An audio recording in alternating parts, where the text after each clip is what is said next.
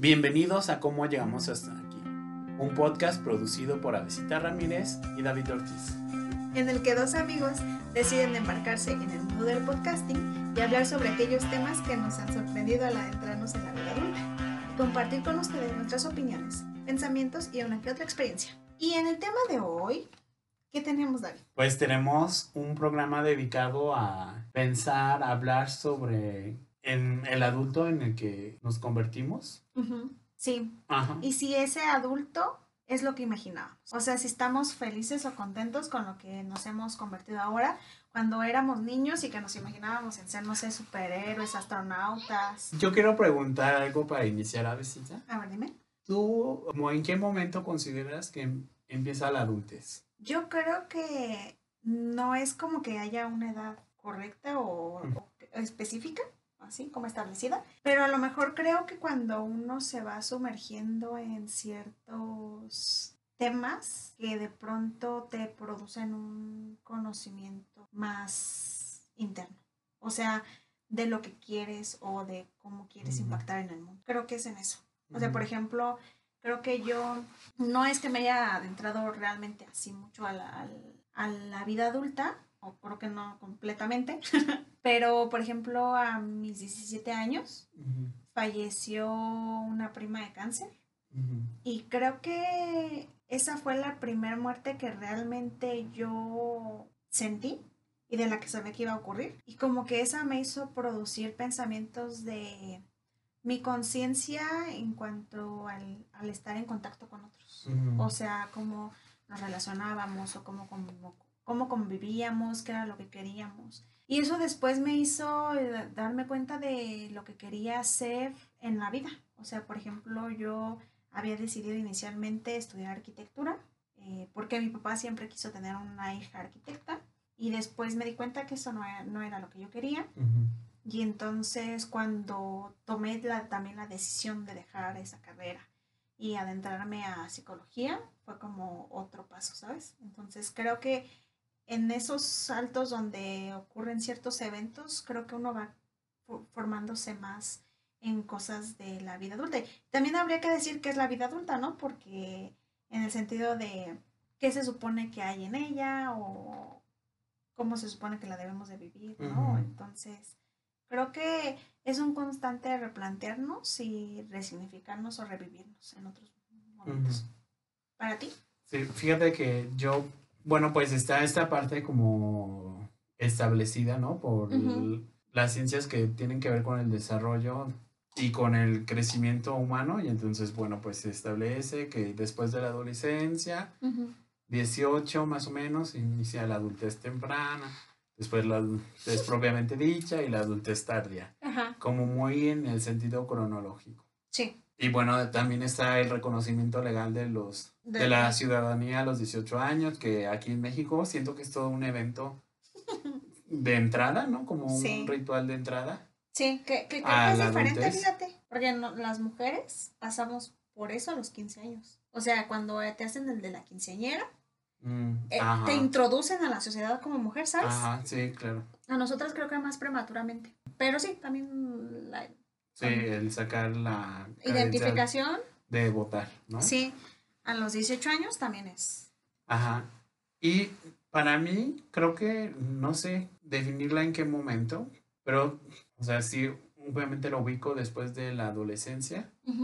Algo que alguna vez leí por ahí, con una psicoanalista francesa adulto, decía que no era como posible ubicar el final de la adolescencia en algún momento, ¿no? O sea, no era como que a los 20 años pasa eso, porque por ejemplo a los 22 me parece que se termina de soldar, no sé si sea esa la palabra, un hueso del cuerpo y entonces ahí algunos autores ubicaban como el fin de la adolescencia, inicio de la adultez. Pero a, ella lo planteaba como en términos psíquicos y se me hace como interesante, decía que el final de la adolescencia e inicio de la adultez era cuando tú podías no inhibirte por tus padres, pero sin tratar de modificarlos maniáticamente, no sé, porque eso es algo como muy de los adolescentes, ¿no? De querer cambiar a los padres, de es que mis padres son así y si fueran de otra manera yo podría ser. Y entonces lo que plantea adulto es como esa especie de, de independencia en el que puedes no inhibirte y pero aceptar a tus padres como son. Además de una independencia económica. Entonces, en este planteamiento yo me pregunto, ¿cuántos de nosotros estamos en ese momento? ¿no? Claro, sí. Porque siento que en Occidente se ha alargado, o sea, la niñez pues siempre ha sido larga. Y en la adolescencia parece que ahora se extiende mucho, ¿no? Hasta los 40. Ajá, casi, ¿no?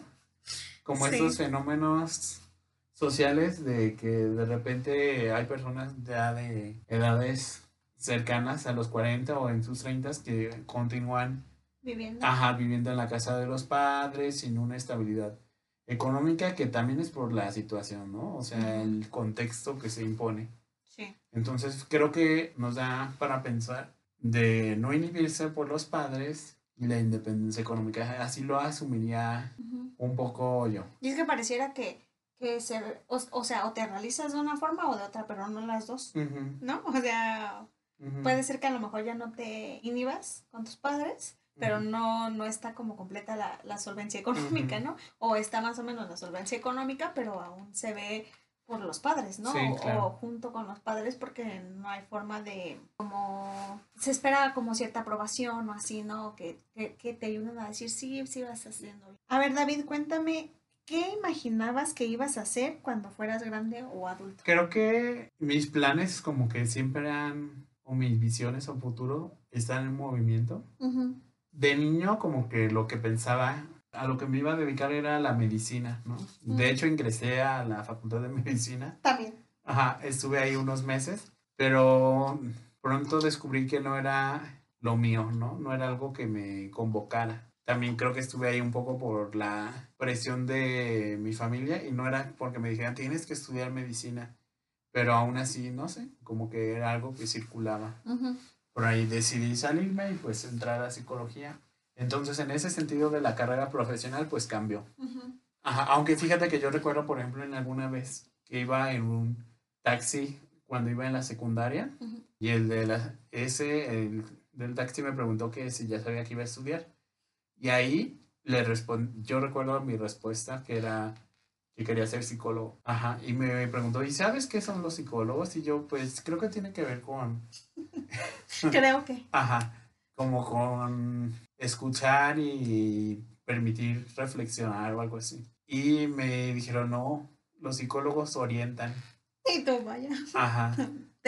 Gracias a la vida, hoy no oriento. Ajá. No, sí, o sea, como que esa idea de la psicología y de los psicólogos eh, permanece, ¿no? Que te orientan, te brindan un camino, que cuál seguir. Sí. Pero creo que me pude distanciar de alguna manera de esa posición, sino y tiene que ver más con esto de escuchar. Sí. Entonces, en ese sentido, en el profesional, pues sí, cambio definitivamente.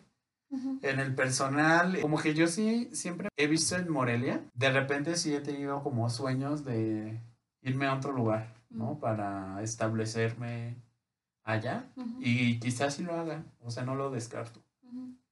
Entonces en este terreno pues también este, creo que ahí sí permanece como la posibilidad de cambio, no es algo a lo que esté cerrado. Sí. Y pues ya, creo que corresponde más o menos. más o menos. Y no sé, tú, Avesita. Yo, fíjate que... ¿Corresponde o no corresponde tu imagen? Fíjate que yo cuando era también niña, creo que constantemente, como tú, estaba en constante cambio. Creo que eso sí es de todos, ¿no? Todo el ser humano se caracteriza justamente por eso. Em, o por odiar los cambios. Pero de que tienen que, que ver con los cambios, tienen, ¿no? Este, y por ejemplo, yo fíjate que me gustaba mucho todo lo que tenía que ver con actuación, con canto, con baile, con las artes. O sea, yo era de la que cada verano y así me... me Cursos de verano. Sí, me, me inscribían a que teatro, pintura, cosas de esas, ¿no? Y realmente creo que me gustó y me sirvió también mucho como para lo hago ahora. Y me acuerdo que a mí me encantaba, o sea, perdón, súper básica, otra vez yo, me identificaba mucho con crecer con esa onda de Disney y cosas así, ¿no? Entonces a mí me encantaba todas las series de que cantaban y así. Los grupos de aquel entonces. Hannah Montana. Que ahora sean perturbadores, como, sí, como Hannah Montana, Miley Cyrus. Es la prueba de que si este. tienes una infancia Disney, ya sabes lo que te espera. Yo en mi modo Britney pelona, ¿no es cierto? Este, sí, o sea, en aquel entonces me encantaba todo eso y me, me gustaba mucho, como por ejemplo, esta serie es súper de que tenían que ver mucho con los sueños y cosas, porque creo que eso es lo que vende de pronto mucho Disney, ¿no? Y era Floricienta, por ejemplo, y también me encantaban todas sus canciones y los colores y que siempre persiguieras tus sueños, ¿no? Ya después me encantó mucho como todo ese asunto también de la moda y así, que a lo mejor no tiene tanto que ver con cómo me vivo en cuanto al, vestir, porque no creo que rompa tanto como con estándares, ¿no? No eres como Belinda que impones moda. Ajá, no. y aparte en pechos de hombres, tampoco no impongo moda. Qué triste. No he trascendido realmente en esta vida. no, no es cierto. Es, pero sí, eso me gustaba mucho.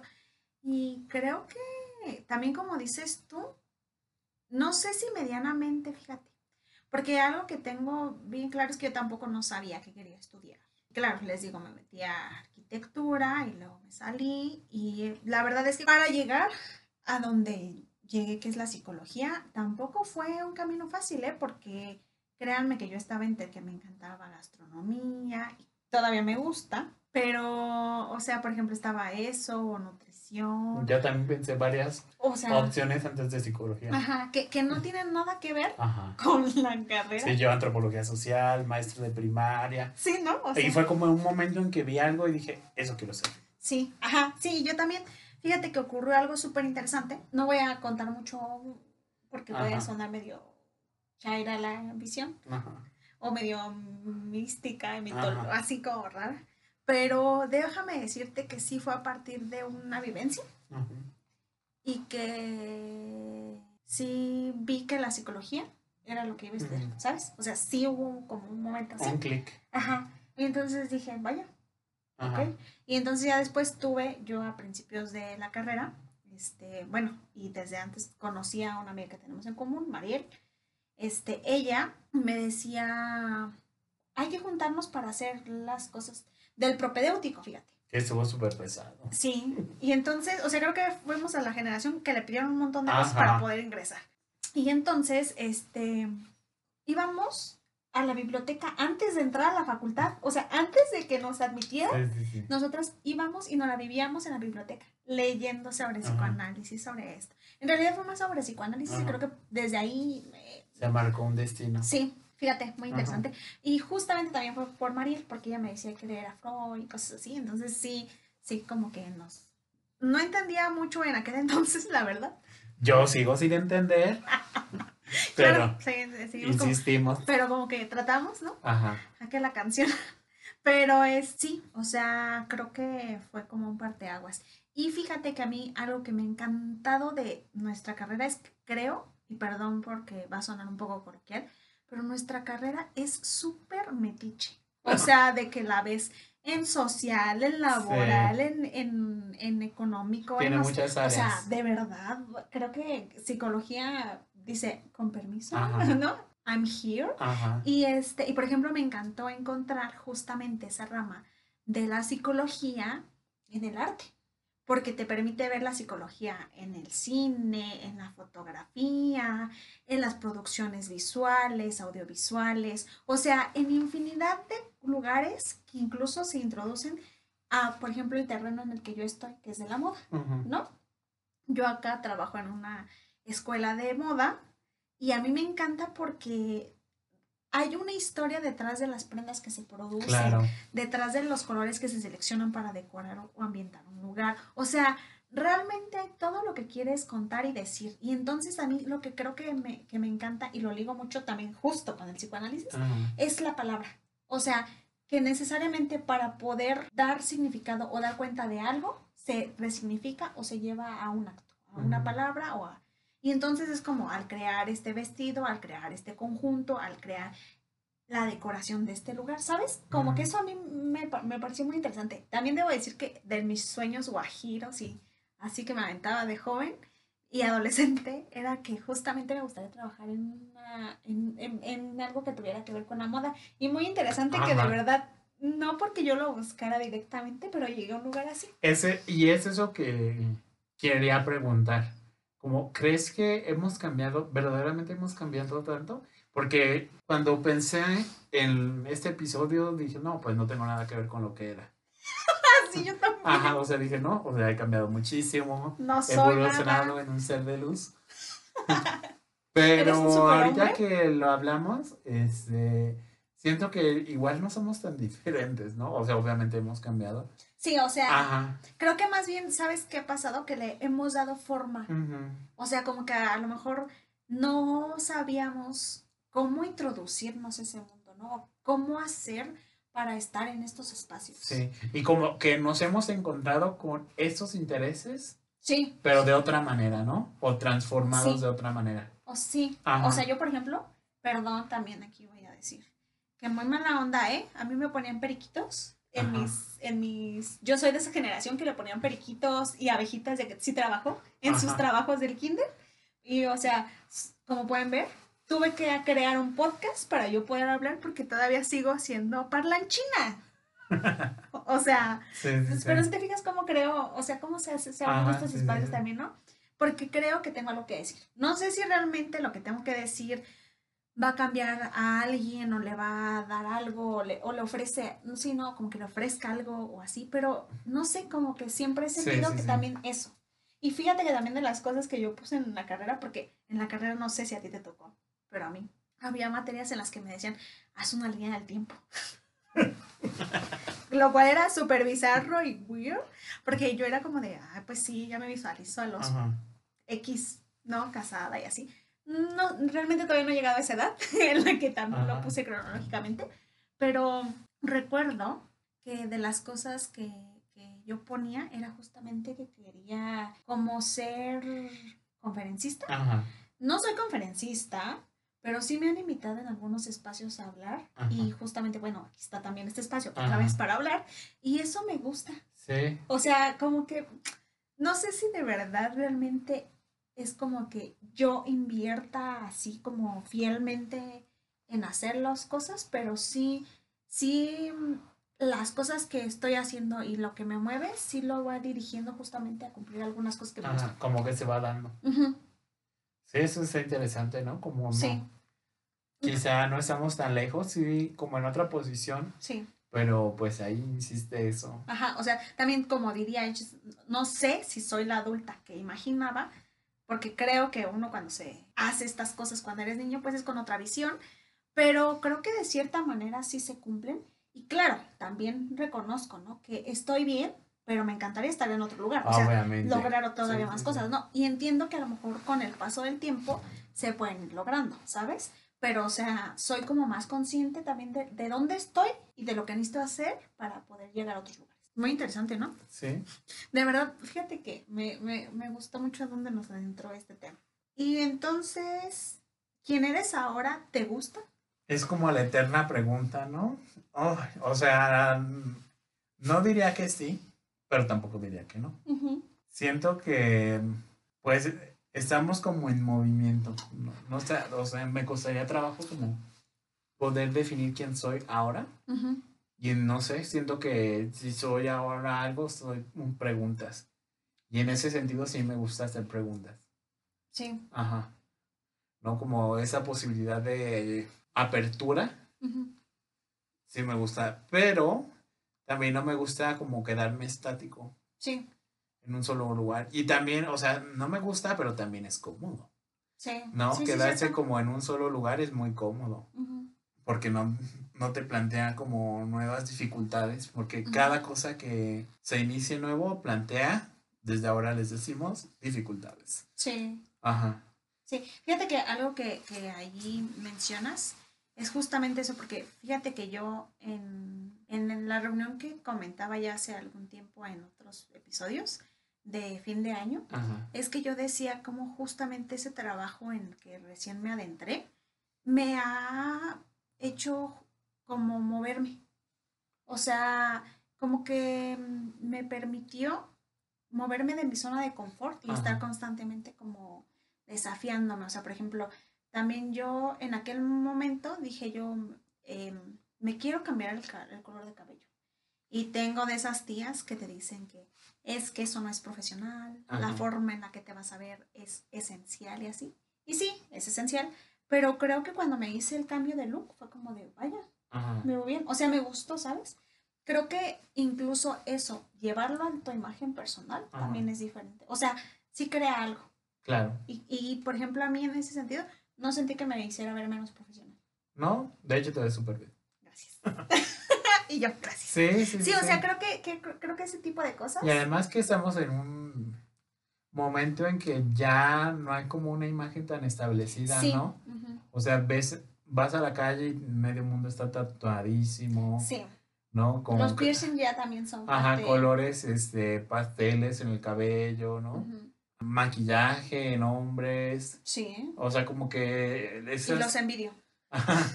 esas imágenes, ¿no? Por ejemplo, Ezra Miller, que creo que anuncia bases de maquillaje. Es, es mi crush forever, sí. Este como que esas imágenes se han En el traje de, de, conejita de Playboy se veía muy bien, perdón. Sí, sí, sí. Entonces ya no estamos en ese momento. Y bueno, también creo que nuestra carrera nos brinda más espacio de movimiento, porque no sé si, por ejemplo, un juez, ¿no? Un abogado que defienda a una persona y... y que llegue con piercing y Ajá, darts, cuernitos. sí, sí, sí, sí, sí tiene a lo mejor que ver también eso, ¿no? Las ramas. Ajá. Claro. Y bien interesante, fíjate, porque en mi casa, este, mi mamá, pues, ¿no? Siempre ha estado inmersa en ese mundo de, la... A los abogados, notarios. Sí, y, y, mira, yo como la oveja negra. Así siempre pasa. y súper interesante porque el ex jefe de mi mamá, este, también tiene una hija psicóloga. Y él también esperaba que se metiera a estudiar Derecho. Ajá. Entonces fue muy interesante, ¿sabes? Porque sí creo que es una materia que realmente te lleva a muchísimas cosas y que justamente, o sea, no estamos apartados también justa de estos temas del poder político y social, ¿sabes? Sí, sí, sí. Creo que también, o sea, el, el, rol del psicólogo, por ejemplo, en atención de víctimas o en atención de, de, mm, personas de bajos recursos y justamente con estos programas también crea otras oportunidades, ¿no? Claro, claro, si nos permite movernos en, en distintos lugares razón. Fíjate que creo que este, este tema me sorprendió de pronto que lo trajéramos, ¿no? Porque de verdad nos hizo replantearnos y ver incluso nosotros, nuestra vida y dónde estamos situados, ¿no? Y lo que hemos logrado hoy, ¿no? O sea, o, lo que todavía nos falta. Claro. O sea, por ejemplo, yo en ese sentido también todavía mm, creo que me falta y espero lograrlo pronto, meterme a la maestría, este, para después pedir un intercambio y así, ¿sabes? Sí, sí, sí. Algunas cosillas por ahí que, que, que tengo pendientes. Que próximamente tendrán noticias. Ándale, sí. A ver, David, ya vamos para introducir el cierre de este capítulo. ¿Tienes algunas recomendaciones?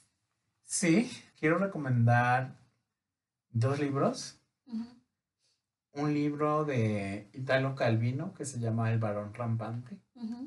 Este libro yo lo recibí precisamente cuando me titulé de la universidad. Ah, yo pensé también ibas a decir que de Oscar, porque en algún momento, gracias Oscar. Ah, me titulé de un, me lo regaló una maestra muy querida. Sí. Y este libro es sobre un, empieza con el personaje principal siendo niño. Y entonces este niño, hay como una discusión familiar entre el padre y el niño.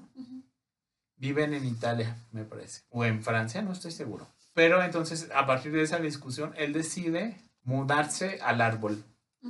Al árbol que está en su jardín. ¿El niño o el papá? El niño. Oh, habría sido interesante el papá. Ajá. ¿No? También entonces se muda al árbol porque, como manera de protesta. Y pues ahí permanece. Todo el libro se desarrolla con él, con el conde, porque es como una familia aristocrática, en el árbol. Entonces, este, crece. O sea, no solo es cuando es niño, sino ahí se hace joven, ahí se hace adolescente, ahí se hace adulto, se hace anciano. Y toda su vida él no baja de ese árbol. Hay un momento en que le preguntan a, al protagonista como, ¿por qué estás ahí? Si sería más fácil bajar y comer y estar en las clases con su preceptor. Y él dice que es, es difícil, pero es lo mejor para él. Entonces, este es un libro que siento que tiene que ver con esto de crecer y cómo hacer cosas que quizá sean buenas para nosotros, pero no necesariamente sean fáciles, ¿no? Y entonces, pues obviamente este jardín conecta con otros jardines. Y como es, se desarrolla en como finales de 1800, hay muchos árboles y entonces él se mueve de lugares, ¿no? Y va a pueblos y conoce personas y los de ese pueblo saben que hay alguien que vive ahí en los árboles Interesante. Está súper padre, te lo recomiendo a ti, Avesita, y se lo recomiendo a nuestra audiencia. Sí. Entonces es... Yo espero que luego me lo prestes. Sí, claro, ahí, ahí está. Sí me, sí me, sí, me atrajo. Se llama El varón rampante de Italo Calvino. Y también quiero recomendar un libro que es de mis favoritos de siempre. Es de Truman Capote y se llama El arpa de hierba. Y entonces creo que también tiene que ver con esto de introducirse a la vida adulta. Sí. Dejando la niñez y la adolescencia. Y qué raro, ese también tiene que ver con árboles. el protagonista, que no recuerdo cómo se llama. Pero bueno, es un niño que llega a la casa de sus tías. Ellas viven en una pequeña ciudad o pueblo de Estados Unidos. Porque su mamá murió, creo que se suicidó. O tuvo un accidente y el papá es el que se murió en un accidente también. Entonces queda huérfano y va con sus tías. Sus tías son dos mujeres adultas que están solteras. Entonces tienen una relación como muy especial entre ellas dos. Y con especial no me refiero a que estén súper cercanas, sino es difícil la relación. Entonces, en algún momento del libro, el protagonista decide subirse a un árbol como protesta junto a Dolly, que es una tía. Y entonces mucha parte del libro se desarrolla ahí en ese árbol. Y se le suma a alguien más, que es el juez de la ciudad, y se le suma un este, amigo de el protagonista, que se llama Riley. Y entonces en la novela empieza en la niñez y como el argumento o el núcleo es en la adolescencia, finales de la adolescencia. Entonces se ve esa relación con las tías, con sus iguales, con el eh, amigo, con qué va a hacer si se quiere quedar en ese pueblo, porque es un pueblo chico. Sí. Y pues creo que se plantean cosas bien interesantes. Y se llama el arpa de hierba porque Dolly, que es la tía, una de las tías del protagonista, dice que las hojas o las hierbas mm, cuentan las historias de las personas que han muerto cuando el viento sopla sobre ellas. Entonces es, tiene que ver también con esto de las muertes, de alguna manera, y con el crecer. Hay una frase que me encanta de ya del final del libro, pero no lo digo porque creo que puede hacer un spoiler. Entonces ahí está esta recomendación de el arpa de hierba de Truman Capote. Sí. Y no sé tú, a ver si tengas. Fíjate que ahorita que estabas hablando de ese libro. También hay una película, de hecho. ¿Sí? Yo los voy a echar las dos entonces. Pero justo ahorita que hablabas de ese, yo como que no había, o sea, luego, luego te dije películas y coincidimos en una, que ya ahorita hablaremos de ella. Pero me acordé muchísimo de un libro que yo leí en la universidad también llegó a mis manos. Este, no sé por qué, fíjate. Ah, yo me acordé. Una amiga me la recomendó. Me dijo, tienes que leerlo sí o sí. Y es un autor también mexicano, este, Benito Taibo. Ah, sí. Precioso, su libro se llama Persona Normal. Ajá. Y es justamente la novela de un chico que al cumplir 12 años eh, mueren sus padres. Ajá y es llevado a vivir con un tío. Y entonces el tío, es que era el hermano de la, hermana, hace como de todo, de todo, para dejarlo vivir como él quiere vivir, ¿sabes? O sea, para decirle que si él decide ser de una forma, está bien. Pero siempre tiene que ser consciente también de cómo eso afecta a otros, ¿no? De que todo, de todo se aprende. Em, primero se enoja muchísimo, ¿no? Y se, y se pone grumpy porque él no quería estar con el tío y así, porque quería ver a sus papás y no lo comprende y así. Pero el trabajo me parece ahí precioso y muy, o sea, grande y que a mí me hizo como wow en esta obra es justamente como, a lo mejor como decías, las muertes, ¿no? Vienen de pronto a resignificar la forma en la que se vive. Y justamente eh, allí el autor, o sea, también la historia se desarrolla cómo pasa toda su infancia, bueno, su media infancia, porque a los 12, más o menos. pubertad. Ajá, pubertad, a la adolescencia, y ya hasta que es adulto, ¿no? Y entonces cuando fallece su. Y entonces oh. es muy interesante porque de verdad se ve como este tío como que deja toda su vida, o sea, su vida queda en pausa por darle a este niño toda una vida para que no sienta el, el que se hayan ido sus papás, el que no, eso no le destroce la vida y no le cambie, ¿no? Y entonces a mí se me hizo bellísimo todo lo que hace. Debo decir que lloré muchas veces con este libro y aparte también me hizo pensar en algunas personas de mi vida. Este, como justo también de la vida universitaria y así, muy bonito. Y que hasta incluso le, enseñé a la persona con la que estaba asociándolo, le dije, mira, esta página es para ti. Y este, y fue bellísimo porque es una historia en la que ya después él se enoja pues, de pronto también porque el tío este, tiene una pareja o algo así, pero las parejas siempre las mantenía como afuera, ¿no? O sea, siempre fueron ellos dos. Y se vuelven en una especie como de cómplices que le ayuda como a repensarse y estarse pensando en la vida, ¿no? Y como justamente alguien que es dedicado como a la filosofía, a las letras, así, te le permitía como explorarse, ¿no? En toda la extensión de la palabra, en su adolescencia y en su, eh, como adultez temprana. Y entonces eso como lo guía a ser la persona que es hoy. Y entonces ese libro me encantó, es bellísimo, se los recomiendo, Persona Normal, de Benito Taibo. Divina, han sacado ese libro un millón de veces y, y de verdad está de bolsillo y de PDF y de lo que quieran, ¿no? Y luego, ahora sí, vamos a decir la, algunas películas que también trajimos a colación cuando estábamos planeando este episodio. Y la primera, y obviamente voy a dejar que la diga David, es Si tuviera 30. obviamente. Obviamente, David, háblanos por qué. Que incluso déjenme decirles un fact. Es que de pronto también teníamos ganas de ponerle a nuestro podcast este, casi 30, ¿no? Ajá. Lo siento llena, ahorita les, les explicará David por qué.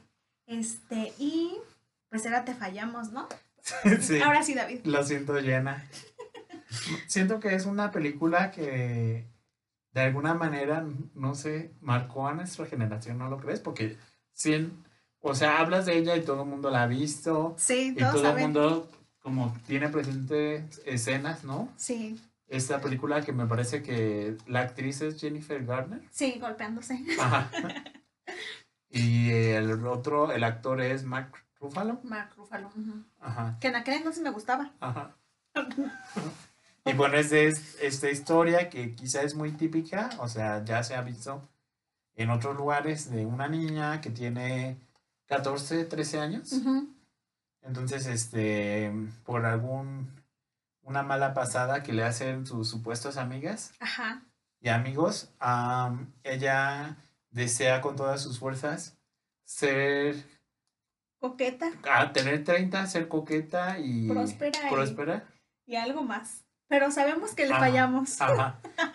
Y entonces lo desea, ¿no? Y como que hay, hay algo medio mágico. Sí. Y despierta, ¿no? Ya en un cuerpo de 30 años pero ya con una vida construida, no es como que despertó en, la, en el mismo lugar.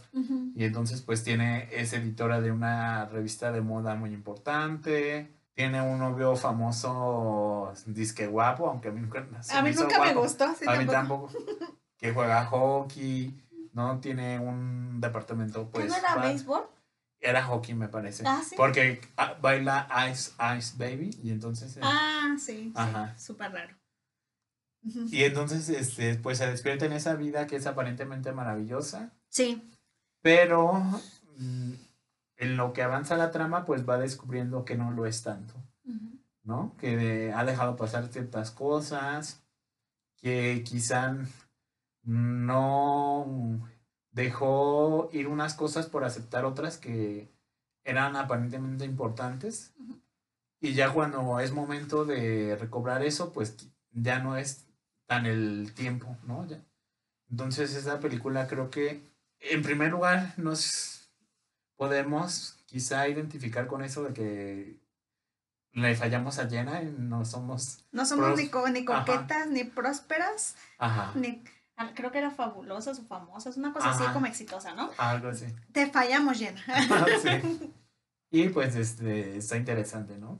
Y eso de si tuviera 30, yo me acuerdo que cuando lo vi decía, ay, ya pues súper grande. Sí. Y lo alarmante y preocupante es que yo tengo 27 años, estoy ya 3 años de si tuviera 30. Perdón, pero en Corea ya casi tendrías. Ajá. Igual, perdón, ¿eh? Ajá. O sea, yo por ejemplo, que tengo 28, en Corea tendría 29. ¿Y por qué? Porque ellos te cuentan el año, el año que pasaste en la barriguita de tu mamá. Fíjate. Ya tendrías 28, aguas. Ajá. Yo ya estoy como casi, me da la crisis existencial. Sabía que en algunos eran dos años, pero ya me explicaron que en mi caso son solo uno y agradecí porque ni, ni en Corea ni aquí, si tuviera los 30, creo que estaba preparada para ser coqueta, fabulosa y próspera. Ya me acordé. Coqueta, fabulosa y próspera. Lo sentimos llena. Te hemos fallado. Y bueno, otro es eh, quien no se identificará también con la película de Zac Efron y este chico de Friends, ¿cómo se llamaba? Matthew Perry. Ajá, Matthew Perry. Este, la de 17 otra vez. Ajá. En la que este sujeto viaja como en una especie de que cae en, en una, ¿cómo se llama? En una coladera ¿no? pública y cae y, en picada y entonces como que vi, o sea, como que surge, ¿no? O resurge él en, en, un momento de sus 17, cuando tenía 17 años.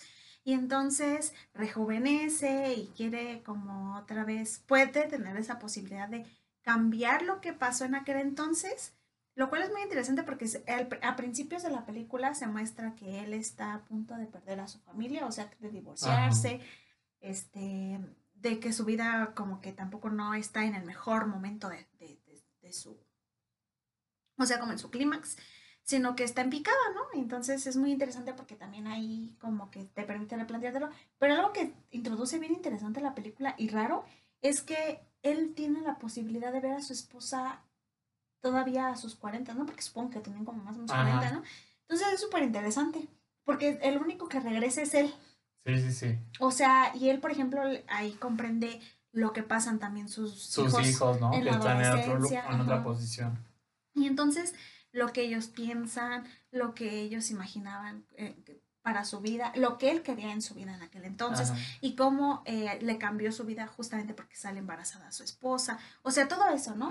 Y entonces como que le permite resignificar su vida. Creo que no, no voy a profundizar mucho en esa película porque ya todos la hemos visto y si no, sí veanla. Es muy buena.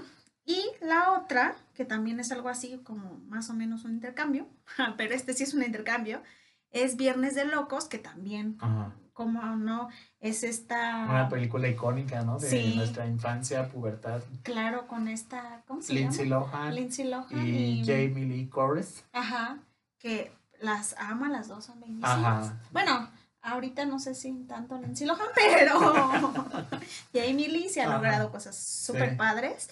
Este, y me parece también esta película, Un Viernes de Locos, súper increíble porque decíamos, es ese asunto de cómo de pronto cuando te visualizabas en eh, como, no, yo, o sea, yo desde, desde hija me visualizo aquí y siempre digo, es que mis papás no me entienden y no sé qué, sobre todo porque cuando eres adolescente quieres cambiarlos y todo es atroz y si los papás te comprenden. Justo lo que comentábamos al principio. Entonces es como de, ay, malditos papás, ¿no? Y entonces ocurre este cambio de cuerpos, ¿no? En el que ella es su mamá ahora y entonces tiene que aparentar súper irónicamente es también ser una psicóloga. Ah, sí, una psicóloga exitosa que la Entrevistan. Sí, entonces, y mientras está dibujando ahí, su paciente le está contando sus ¿Y que con eso cómo te sientes? Ajá, sí, ¿no? Y solo responde, ¿y con eso cómo te sientes? ¿Sabes? Le acabo de decir. Entonces me encantó. Este, creo que es súper interesante porque aparte, por ejemplo, ahí se... ¿Quién no se acuerda de Chad Michael Murray, que era guapísima en aquel entonces?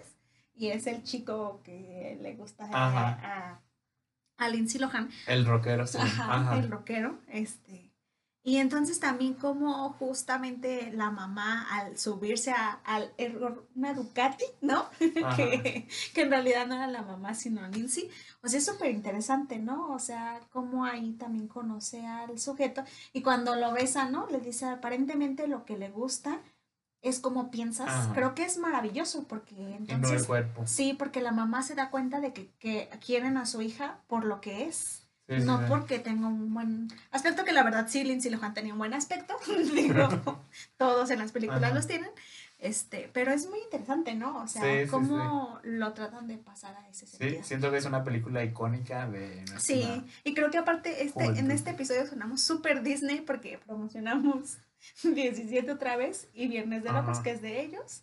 La otra de Si tuviera 30 creo que era de Warner. Ajá. Pero súper interesante, ¿no? Y pues ya, creo que son las recomendaciones que queremos darles esta semana. Sí, nos gustaría que nos escriban en nuestro Instagram, cómo llegamos podcast, sobre qué les ha parecido los episodios, este, este en particular. Sí. Que nos escriban sobre si eran lo que son ahora tiene que ver con lo que habían planeado, ¿no? Sí. si son el adulto que imaginaban que iban a ser, ¿cómo ha sido ahora que son adultos? Ajá. ¿Dónde están? ¿Cómo se sienten? Claro. Creo que todo Que nos hagan preguntas. Nosotros los vamos a recuperar en algún momento y poder hacer retroalimentaciones. Sí. Y pues. De nuevo, gracias por escucharnos. Bueno, nos escuchamos. Nos vemos. Bye.